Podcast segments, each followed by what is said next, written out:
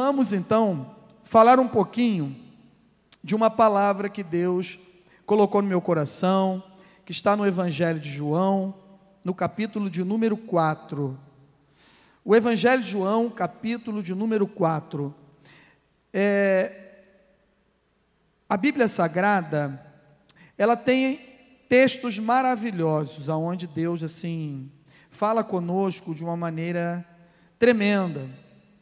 Mas a Bíblia Sagrada também ela fala com cada um de nós em alguns momentos das nossas vidas. Ela fala em coisas assim bem particulares.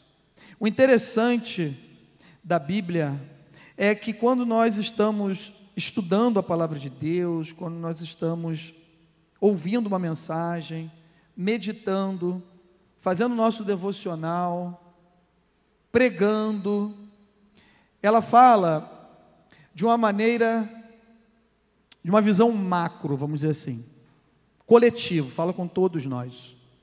Mas é interessante que só a Bíblia consegue falar no coletivo e ao mesmo tempo falar no particular com cada um de nós. Só a Bíblia Sagrada consegue fazer isso. Por quê? Porque ela é inspirada por Deus. E Deus sabe o que cada um de nós aqui precisamos. Sabe como você entrou aqui nessa noite.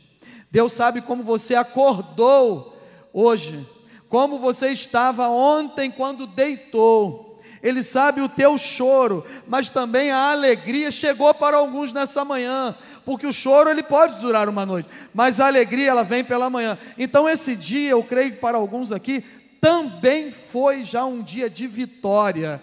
Amém?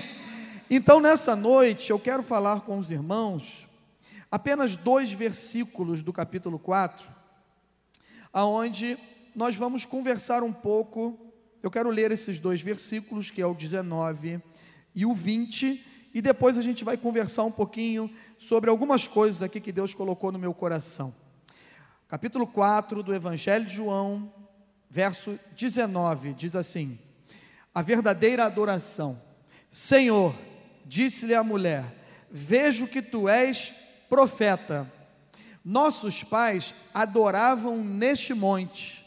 Vós, entretanto, dizeis que em Jerusalém é o lugar onde se deve adorar. Senhor Jesus, nós cremos no poder da tua palavra e nós te pedimos que o teu Espírito Santo fale conosco nessa noite. Que o Senhor possa nos dar discernimento, entendimento daquilo que tu queres fazer na nossa vida. Que possamos sair daqui, Senhor, totalmente diferentes da maneira que entramos nesse lugar. Transforma-nos nessa noite através da meditação, através da explanação, através da pregação da tua palavra, que é viva e eficaz. E só ela tem o poder, Senhor, para poder transformar-nos. Então nós te agradecemos desde já pela tua palavra, no nome do Senhor Jesus. Queridos irmãos, como eu falei a palavra de Deus, ela é viva, ela é eficaz. E esse texto, ele fala de uma personagem que nós conhecemos como mulher samaritana, mas é anônima, nós não sabemos o nome dessa personagem. Interessante que alguns textos da Bíblia são identificados para cada um de nós os personagens pelo seu nome e nós podemos identificar algum deles, alguns deles até pela genealogia. Sabemos da sua família, da onde ele veio, por que, que ele foi escolhido, por que, que Deus tem uma continuidade na obra da vida daquela pessoa, porque tem promessas de Deus sobre algumas famílias, e nós conseguimos identificar alguns personagens bíblicos que nos chamam muito atenção. Mas os personagens bíblicos anônimos, eles também nos ensinam muitas coisas e nos chamam a atenção pelo fato de que alguma intervenção divina aconteceu nas suas vidas para que elas fossem totalmente transformadas. E aí nós nos deparamos com esse texto de uma pessoa que tinha algumas necessidades, mas a maior necessidade que ela tinha, nós já vamos falar daqui a pouco, E o que aconteceu, o que, que aconteceu com a sua vida através de um encontro com o Senhor Jesus, porque é, o, o versículo que nós lemos, o 19, fala: Senhor, eu sei bem que tu és um profeta. E nós já vamos chegar lá, porque estava acontecendo um diálogo entre a mulher samaritana e o Senhor Jesus. E aí ela expressa, ela coloca para Jesus uma das suas necessidades. A maior necessidade dela, ela coloca aqui nesse texto.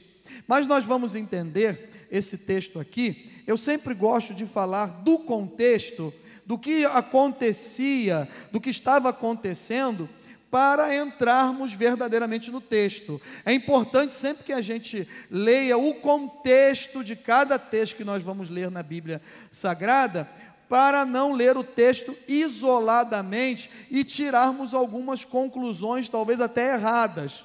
É importante que a gente leia o contexto. E o contexto desses primeiros capítulos do Evangelho de João é, são idas e vindas, né? Idas e vindas de Jesus, sempre é, transitando entre a Judéia e a Galiléia. Começa no capítulo 2, dizendo que Jesus deu princípio aos seus milagres aonde? Em Caná da Galiléia. Foi numa bodas, num casamento, aonde ele deu princípio aos seus milagres, transformando a água em vinho. E foi um milagre assim maravilhoso. Eu sempre costumo dizer que algumas pessoas, às vezes elas perdem a oportunidade de serem abençoadas porque elas não se atentam elas não creem, elas não, não têm fé, elas não valorizam alguns locais que elas se encontram aonde tem a presença de Jesus. Por quê? Porque eu entendo que aonde tem a presença de Jesus, não tem como não acontecer milagres. E nesta noite não é diferente. A presença de Jesus, nós estamos sentindo aqui nesse lugar desde a primeira oração de abertura dessa reunião, no decorrer das orações, dos louvores a Deus que foram entoados aqui, eu estou sentindo a presença de Jesus aqui. E se Jesus está presente, eu creio que milagres vão acontecer aqui nesse lugar. Amém? Mas aí Jesus, ele sai da Galileia, como eu falei, transitando nessas viagens nos primeiros capítulos aqui da Judéia para Galiléia, da Galiléia para a Judéia, ele vai para a Judéia, e aí no capítulo 3, em Jerusalém, muitos creem em Jesus, muitos começam a, a crer em Jesus, mas por quê? Pelos milagres, pelos sinais, pelos prodígios que ele operou em Jerusalém. E uma das pessoas que estava na cidade naqueles dias das festas, né? Era uma das festas, ele, ele quer conhecer melhor Jesus. E ele vai procurar Jesus aonde? À noite. E às vezes nós criticamos tanto, né? Quem é esse personagem? Nicodemos. Ah, ele foi procurar Jesus, mas foi escondido, porque ele não queria que ninguém o encontrasse, que ninguém o visse e tal. Mas nós também precisamos olhar por um outro lado, que é alguém que se interessou, alguém que quis conhecer Jesus mais de perto, Alguém que não quis ser apenas um simpatizante, um religioso. Ele teve um embate, ele teve questionamentos, ele teve dúvidas, mas é verdade que ele teve também, Nicodemos, um encontro verdadeiro com Jesus, que teve a sua vida o quê? Totalmente transformada. Amém? Quem tem encontro com Jesus tem a vida transformada. Quem é religioso, quem é simpatizante, quem é frequentador de reuniões, recebe algumas coisas de Jesus até, mas não tem vida transformada. E esse texto, que nós já vamos chegar, fala de alguém que teve a vida transformada por Jesus. Nicodemos, ele tem esse encontro com Jesus, e Jesus então revela a sua missão. Fala para ele, Nicodemos, tem que ser dessa maneira aqui, tem que nascer de novo para ver o reino de Deus. Mas como eu posso fazer isso? Eu vou, sendo já, já sendo velho, entrar novamente no ventre da minha mãe, falou: não, não, não é desse nascimento que eu estou falando, é de um novo nascimento. Aonde? Tem que ser pelo Espírito, tem que ser pela palavra, tem que ser diferente, tem que ter uma vida espiritual. É um nascimento espiritual, Nicodemos. E aí ele se revela ele fala qual é a sua missão, ele fala para que, que ele veio, quem ele é, por que, que ele veio, por que, que o Pai o, o enviou até aqui, porque o Pai amou o mundo de tal maneira que enviou o seu Filho que unigênio, para que todo aquele que nele crê não pereça, mas tenha o que? A vida eterna. Aleluia. E aí, quando nós vamos lendo, meus irmãos, esses primeiros capítulos, eu fico assim apaixonado por esses primeiros capítulos do Evangelho de João, porque vai falando de aproximação de Jesus com as pessoas e de fortalecimento nos relacionamentos. E essas pessoas não são religiosas a partir de agora, elas não seguem uma religião uma reunião de pessoas, uma assembleia de santos somente. Não, elas começam a ter intimidade e relacionamento com o Senhor Jesus. E aí nós começamos a ver essas vidas transformadas. Mas o que aconteceu? Como eu falei, nessa via nessas viagens da Judéia para Galiléia, da Galiléia para a Judéia, Jesus ouve, ele fica sabendo, ele fica sabendo Jesus sempre fica sabendo de tudo, né, irmãos? Jesus sabe de tudo, né? Ele é onisciente, onipotente, onipresente. Ele está em todos os lugares ao mesmo tempo. Ele tem ciência de tudo que está acontecendo e ele é o único que tem poder para operar o milagre na nossa vida. Amém? E ele fica sabendo o quê? Que teve uma discussão, uma discussão entre um judeu, entre um judeu e alguns discípulos de João. Qual foi a discussão, pastor, que teve? Um judeu e alguns discípulos de João Batista estavam falando o seguinte: olha, a, por que, que ele batiza mais do que João? E aí os discípulos foram perguntar isso para João Batista. E o texto nos diz que é o segundo testemunho de João Batista a respeito do Filho de Deus. O primeiro foi o quê? Quando ele viu Jesus passando, ele falou o quê? Eis o Cordeiro de Deus que tira o pecado do mundo. E aqui é o segundo testemunho, que quando eles começam a falar, eles até falam assim: Senhor, aquele que andava contigo além do Jordão, ele está batizando mais do que o Senhor. E a Bíblia diz que Jesus mesmo não batizava ninguém, mas os seus discípulos sim é que batizavam. O que, que tem a ver esse contexto, pastor, com esse texto que nós estamos falando aqui. Porque quando Jesus fica sabendo dessa discussão, dessa contenda, o que, que ele faz? Ele se retira. O que, que a gente aprende com isso? Aonde tem contenda, pode ter certeza de uma coisa: ali não tem presença de Jesus. Aonde tem contenda, se é dentro da, da nossa casa, nosso trabalho, na igreja, no meio da vizinhança, na, nas grandes famílias, na parentela, aonde tem contenda, tem presença de ser humano, de questionamentos, de dúvidas, mas presença de Jesus não tem. Sabe por quê?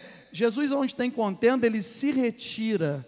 O texto diz, quando começa o capítulo 4, que Jesus, sabendo, ouvindo falar, que estavam falando a seu respeito, que ele batizava mais do que João Batista. A Bíblia Sagrada diz, sabe o quê? Que ele sai novamente, olha o que fala o texto, sai novamente da Judéia e vai para a Galiléia. Estou errado é o contrário? É isso, né? Mas é necessário o quê? Passar por Samaria. Às vezes eu e você não entendemos por que, que algumas coisas para Jesus é necessário, aonde eu e você não conseguimos enxergar essa total necessidade, mas para Jesus é necessário. E aí o texto fala que ele passa por uma cidade chamada Sicar. É uma das cidades das terras de José, que Jacó deixou para um dos seus filhos. E lá tinha o quê?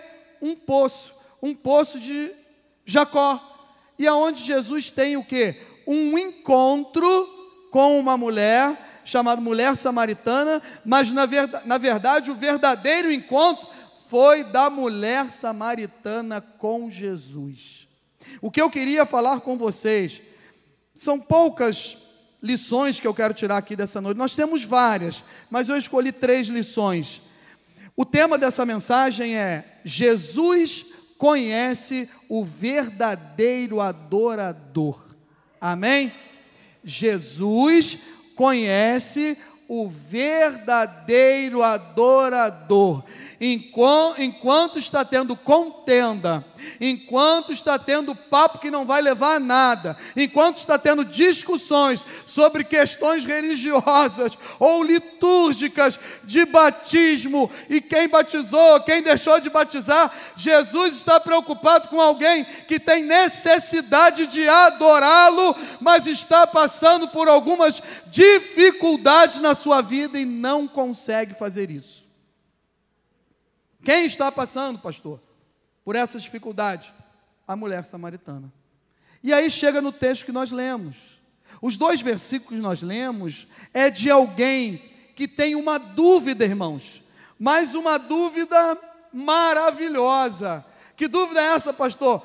Aonde eu devo adorar, Elsim? De que maneira eu devo adorar? E quando alguém tem sede de adorar e quer adorar o nome do Senhor Jesus, saiba de uma coisa: ele se aproxima de você, ele chega perto de você, ele vai na sua direção. Por quê? Porque Jesus jogou os nossos pecados, sabe aonde? No mar do esquecimento, e deles não se lembra mais. Se alguém está em Cristo, é nova criatura, as coisas velhas, ó meus irmãos, já se passaram, eis que tudo se fez novo.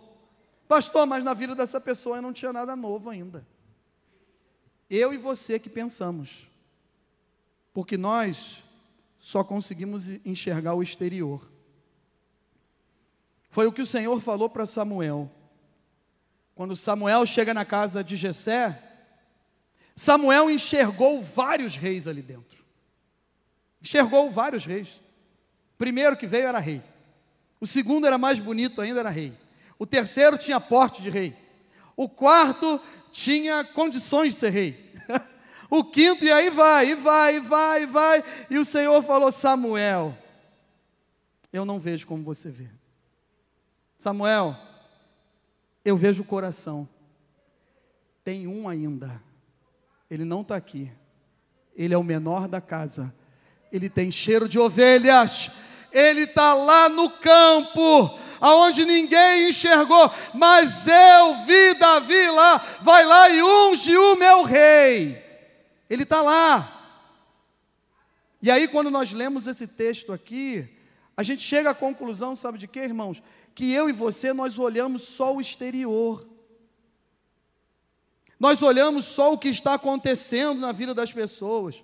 Nós olhamos só os fracassos. Nós conseguimos enxergar a consequência do pecado. Nós conseguimos enxergar isso.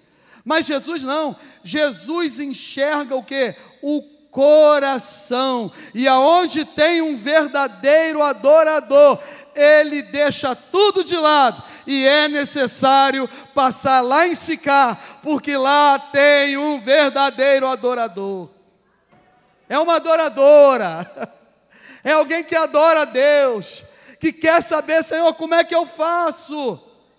Como eu faço para te adorar? De que maneira eu vou te adorar? Nós conseguimos entender que Jesus trabalha sempre para que o verdadeiro adorador se aproxime cada vez mais dele. Jesus é mestre em mudar o foco. Jesus é mestre em entrar com outros assuntos. Jesus é mestre em trabalhar para o melhor da minha vida e da sua vida, não direto na ferida. Já perceberam isso? Jesus não vai direto na ferida. Ele tem que tratar algumas coisas na nossa, nas nossas vidas, amém? Quem aqui está no tratamento de Deus, levanta a mão. Quem está no hospital aí, levanta a mão junto comigo. Tem mais gente, tem mais gente. É, aleluia. Então, é interessante que ele não vai na ferida. Jesus não vai lá e joga mertiolate em cima da ferida para. Apesar que agora ele não arde mais, eu acho que tem um, tem um novo aí, né? É, eu não vou falar de que, o ano que eu nasci, mas ele ardia, irmãos. E quando eu jogava futebol, Luiz, que eu não era bolinha, mas eu jogava a bola, né? Eu chegava em casa, e aí chegava todo lixado. Eu falava assim, gente, eu cheguei lixado, porque chegava todo machucado às vezes, dependendo do rala-coco que a gente jogava, a gente caía e se machucava, né? E você já ia para casa como? Meu Deus do céu, tem que ter mercúrio. Tem que ter mercúrio. Por quê? Porque o mercúrio não dói. Mas o mercúrio, ele, ele deixa uma mancha exposta. E ele demora mais a curar. Mas o mertiolate, ele vai direto lá na ferida e ele cura. Mas Jesus é mestre em curar o meu e o seu coração sem mexer direto na ferida e ficar mexendo. Não, não. Jesus trabalha de outra maneira. Quando ele vê um verdadeiro adorador, e ele sabe que tem que tratar verdadeiros adoradores. Tem mais verdadeiros adoradores aqui junto comigo nessa noite. Vamos deixar Jesus nos tratar, amém? Ele se aproxima da gente e fala assim: Dai-me de beber. Está aqui no verso 6. Dai-me de beber. E ele pede para alguém que tradicionalmente não poderia nem estar conversando com ele. E ela fala isso para ele: Senhor, eu não posso nem estar falando, ou quer dizer, por que, que o Senhor está me pedindo alguma coisa se os judeus não conversam com os samaritanos? Ainda mais sendo uma mulher, conversando com alguém sozinho, num local público, porque os discípulos não estavam com ele. O texto diz o quê? Que era meio-dia aproximadamente, e eles foram até a cidade comprar comida. e aí, quando eles foram lá comprar comida, daqui a pouco a gente vai chegar nessa parte, ele, Jesus ficou ali, porque ele tinha um objetivo naquela cidade era ganhar almas, salvar vidas, converter vidas, levar vidas para o céu, falar que Ele é o Salvador, que a vida eterna está nele. Amém? Ele queria saciar a sede não só daquela mulher, mas de muita gente que estava na, em Sicar, uma das cidades de Samaria. Os samaritanos creram em Jesus, porque não só pela pregação, é, não só pelo testemunho dessa mulher, mas pela própria pregação dele depois, eles falaram que agora estavam acreditando em Jesus, porque estavam ouvindo a Sua palavra e tinham consciência, convicção, certeza que o Salvador do mundo estava ali entre eles. Mas Jesus se aproximou. Jesus percebe, conhece e sabe como suprir as nossas necessidades. Amém? Eu falei verso 6, mas é o verso 7. Dai-me de beber. É alguém que percebe eu e você e que sabe o que, que eu e você precisamos ser curados para nos tornar um verdadeiro adorador. Porque às vezes, meus irmãos, nós achamos que somos adoradores e às vezes até adoramos.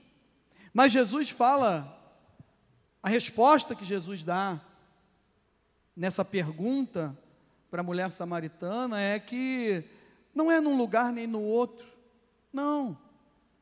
A hora vem. Essa hora até já chegou, ele falou para ela. Não é. Não é aqui nesse monte. Nem em Jerusalém. Importa o que? Essa hora já chegou, que os verdadeiros adoradores adorem o Pai em que? Em espírito e em verdade. Não adianta eu e você adorarmos a Deus só aqui dentro. Quando a gente está aqui na casa do Senhor. Quando a gente tem oportunidades. Não, não. Adoração a Deus é aonde eu e você estivermos o Espírito de Deus está conosco, Deus habita dentro do nosso coração e aonde nós estivermos, nós podemos sentir a presença de Deus sim. Amém? Hoje pela manhã, nós fomos, eu e minha esposa, fazer uma visita e sentimos a presença de Deus de uma forma, né, Mary, maravilhosa. Ministrando a ceia, numa casa onde nós fomos fazer uma visita e Deus Deus visitou quem estava lá naquela manhã, nessa manhã de uma forma assim maravilhosa. Sabe como? De uma maneira simples. Não tinha com todo respeito, um ministério de louvor abençoado como esse, para nos ajudar, para impulsionar. Não.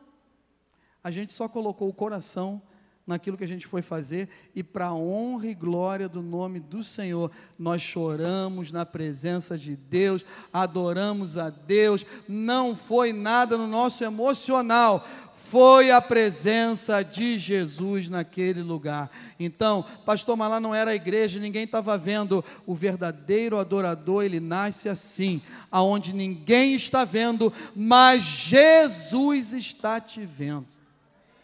Jesus conhece o seu coração. Jesus conhece o meu coração. Ele se aproxima para dialogar. Ele quebra regras ele desfaz os questionamentos, a falta de entendimento. Por quê? Porque aonde ninguém quer se aproximar, Jesus se aproxima. Porque ele conhece o nosso interior. Amém? Então é alguém que, onde ele vê um verdadeiro adorador, pode ter certeza. Jesus se aproxima para nos curar, para nos transformar, para mudar a nossa vida, para mudar, mudar a nossa história. E aí, como eu falei, esses textos aqui, eles nos ensinam muito. E quando eu leio texto como esse, além de tirar ensinamentos daqui sobre o que aconteceu com essa personagem anônima, eu também fico envergonhado, porque quando a gente já conhece a história, é fácil. Quando a gente conhece a história final, é fácil a gente falar assim: poxa, que bênção, né? Mas quando a gente não conhece a história, será? Aí eu tento me colocar aqui. Será que eu ia dar atenção para aquela pessoa? Estando tirando água naquele horário, aonde ela tinha vergonha de estar naquele poço, porque todos na cidade sabiam que tipo de vida ela tinha, que tipo de vida ela levava. Será que eu, sabendo de tudo isso, eu iria me aproximar? eu iria ajudar? Eu iria pedir algo para essa pessoa?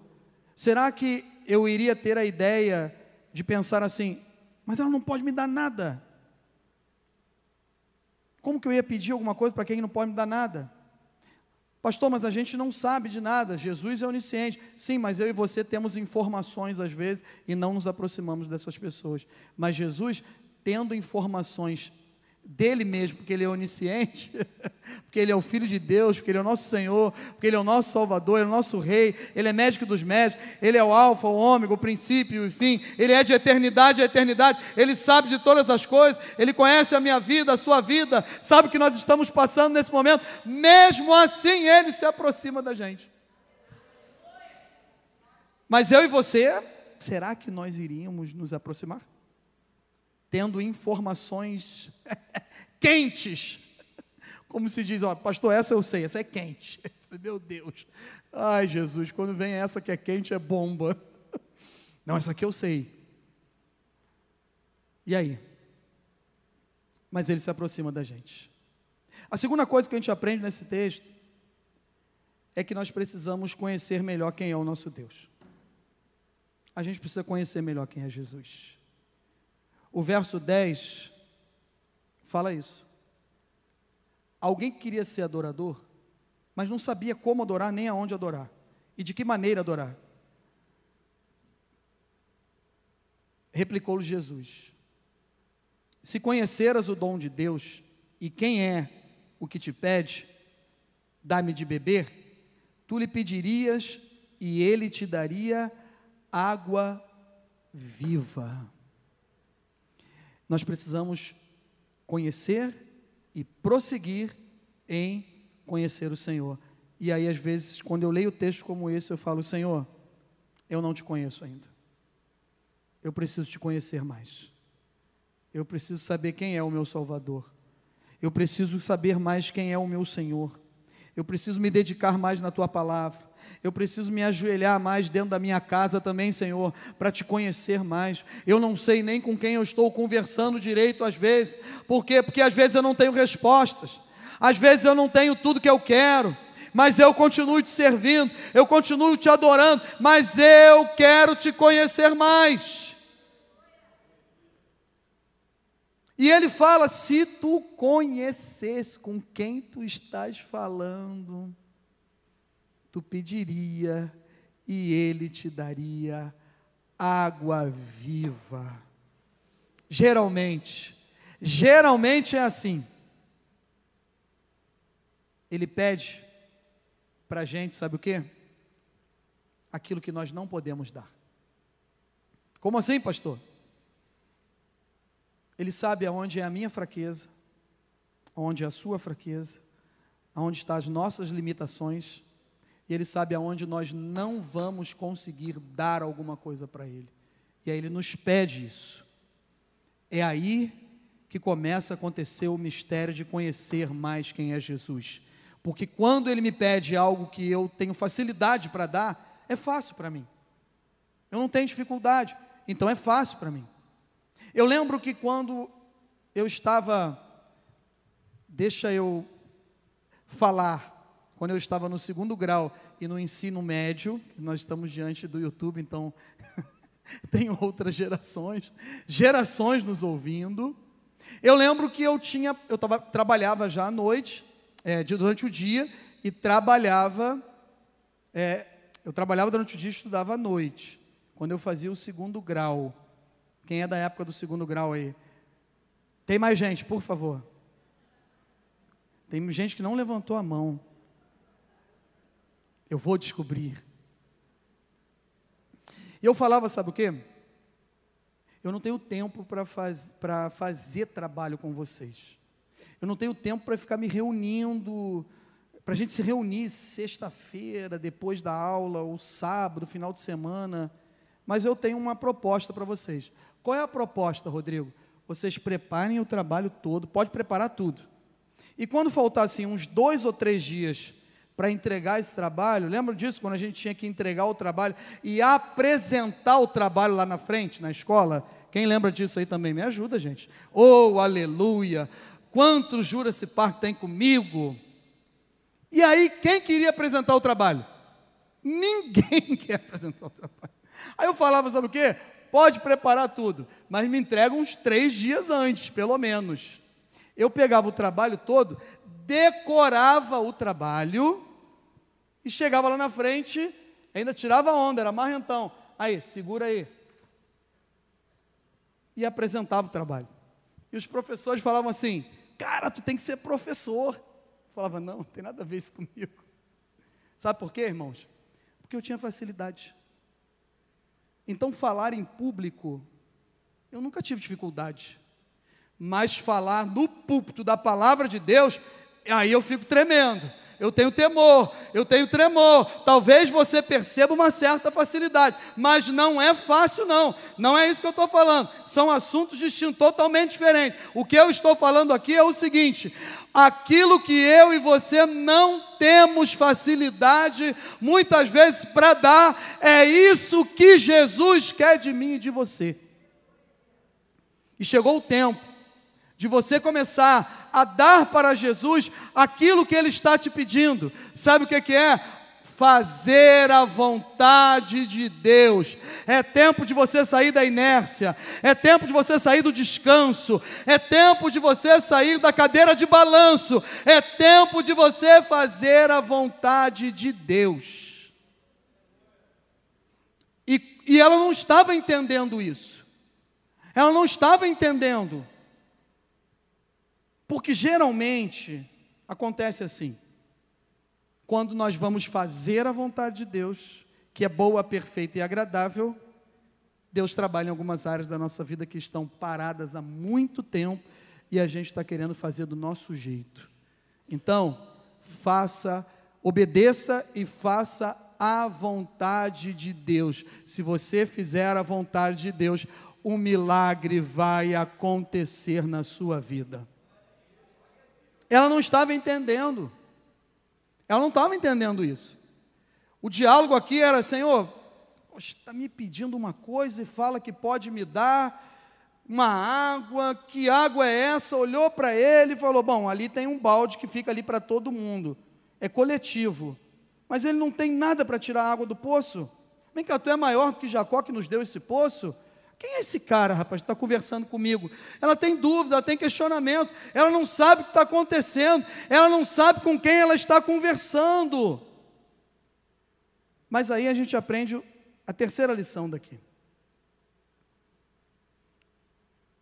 Que Jesus, quando a gente começa a conhecer e prossegue cada vez mais em conhecer quem é o nosso Senhor, e a gente tem que aprender mais isso eu preciso conhecer mais Jesus. Quem quer conhecer mais Jesus aqui nessa noite? Conforme eu vou me aproximando e conhecendo mais Jesus, eu começo a descobrir, sabe o que? Olha o que está no verso 3 aí. Ele afirmou, irmãos. Ele afirmou. Aleluia. Quem beber dessa água do poço tornará a ter sede. Aquele, porém, que beber da água que eu lhe der, nunca mais terá sede. Pelo contrário, a água que eu lhe der será nele uma fonte ao jorrar para a vida eterna. Aleluia! Quando eu me aproximo e eu conheço mais Jesus, eu descubro, sabe o que? Que Jesus quer nos dar coisas eternas e não somente bênçãos passageiras. A água do poço era uma bênção passageira. A água do poço é algo que ele ia dar, ou ela ia dar para ele, e que muitos bebiam ali, mas algumas horas depois voltavam a ter sede. No outro dia, tinha que ir lá de novo buscar para preparar um banho, para preparar um almoço, um jantar, a necessidade de novo, tinha que ir lá no outro dia, retornar, tirar essa água. Agora, a água que Jesus deu para mim e para você, ela jorra, jorra para a vida eterna. Sabe o que eu aprendo com isso? Que bênçãos, meus irmãos, as maiores bênçãos é quando eu não consigo perdoar, porque eu sou limitado, fraco, errôneo, totalmente dependente de Jesus, e quando eu vi, eu já perdoei. Sabe quem fez isso em mim? Jesus de Nazaré, através da Sua palavra. Ele saciou uma das minhas sedes. Eu tenho sede, mas eu não consigo. E aí eu coloco diante dele e ele me dá água, sabe o que? Que vai jorrar para a vida eterna perdão, reconciliação, transformação, santificação, tudo isso faz parte da bênção da vida eterna. Vida, bênçãos passageiras, qualquer um de nós pode ter aqui. Alguns vão ter mais, outros vão ter menos. E até quem não é crente, às vezes tem bênçãos passageiras melhor do que muitos de nós aqui. Por quê? Não está ligada somente ao Senhor. Não. Apesar de que a, a Bíblia diz o quê? Sem mim nada podeis fazer. Nesse diálogo aqui que João Batista estava dando um outro, um outro testemunho de Jesus, ele fala disso. É importante que eu diminua para que ele cresça. E ao homem nada lhe é dado, se do alto não lhe for dado. Ele estava falando diretamente do ministério de Jesus, mas a gente pode pegar esse versículo e aplicar na minha vida e na sua vida e dizer o quê? Tudo que você tem, tudo que você é e tudo que você vai ser ainda aqui nessa terra, enquanto tiver fôlego de vida, saiba de uma coisa: eu e você, foi o Senhor que nos deu, é Ele que vai nos dar e é Ele que nos sustenta. É Ele que faz tudo na nossa vida. Sem mim, nada podeis fazer. Mas maior, as maiores necessidades que nós temos não é para essa vida aqui. Não. É resultado para a vida eterna. Porque bênçãos terrenas e passageiras Alguns têm facilidade de dividir, mas a maioria, maioria de nós, nós temos dificuldade de dividir. São terrenos, são passageiros, são bens. Foi Deus que me deu, mas eu adquiri. E a gente não consegue sair dividindo para todo mundo. Ah, pastor, Jesus falou que os pobres sempre iam existir. É um contexto, dentro de um texto. Mas também, se muita gente que tem pudesse dividir, muitos não iriam passar fome. É verdade? Então, bênçãos passageiras, é difícil da gente dividir. Quando ele pediu uma água do poço, ela questionou. Ela não conseguiu nem compartilhar, mas Deus tinha mais para dar para ela. Mas quando ele falou assim: se você beber da água que eu vou te dar, aí ela vai jorrar para a vida eterna. Sabe o que, eu aprendo com isso? É por isso que alguém que tem um encontro com Jesus é chamado de fanático. É por isso que alguém que tem a vida transformada por Jesus não tem entendimento de algumas pessoas. Por quê? Porque ele não retém, ele não tem medo de dividir. Jorrar para a vida eterna é o seguinte: a gente bebeu dessa água viva um dia, e agora a gente quer fazer, sabe o que? Meu irmão, tem água para você também. A gente começa a dividir, a gente começa a falar: eu conheci um Jesus, ele pode transformar a sua vida. Vem para a igreja comigo, vamos lá, vamos fazer uma visita. Nós temos um Deus que é maravilhoso, que transforma o nosso casamento, transforma a nossa família. Pô, mas tu está nessa situação aqui, no mundo tereis aflições, mas tem de bom ânimo. Jesus falou: Eu venci o mundo. Nós vamos passar por tribulações, mas nós somos mais que vencedores em Cristo Jesus. Amém? Vamos ficar em pé em nome de Jesus ministério de louvor. Então eu entendo que ele se aproxima, porque ele conhece, percebe como suprir as nossas necessidades. Aí eu preciso conhecer mais esse Deus. E Jesus não quer dar Jesus quer nos dar coisas eternas e não somente bênçãos passageiras. Mas tem uma conclusão aqui que ela é tremenda também. Muitos são seguidores de Jesus. Muitos são seguidores de Jesus. Muitos. Mas Jesus se revela somente para verdadeiros adoradores. Amém? Eu quero ler o verso 26 Disse-lhe Jesus. Ela falou assim: Senhor, é, tudo bem, eu estou entendendo tudo isso, como ser um verdadeiro adorador e aonde tem que adorar, eu já entendi. Mas eu creio que há de vir um Messias. Ele vem, Senhor. Mesmo ela estando do lado dos samaritanos, esperavam um Messias. Ela falou assim: E aí, como é que vai ser essa história? Verdadeiro adorador é assim, irmãos ele pode passar por muitas dificuldades. Passa por processo de transformação com a mulher samaritana. Eu e você estamos passando pelo processo de transformação. Desde o dia que a gente entregou o nosso caminho ao Senhor, confiou nele e entende que o mais ele está fazendo, nós estamos dentro do processo da transformação. Às vezes dói, mas é para o bem. Mas quando a gente fala, ela falou, Senhor, e aí? E o Messias, como é que a gente faz? E agora? Eu não sou somente um profeta, minha filha.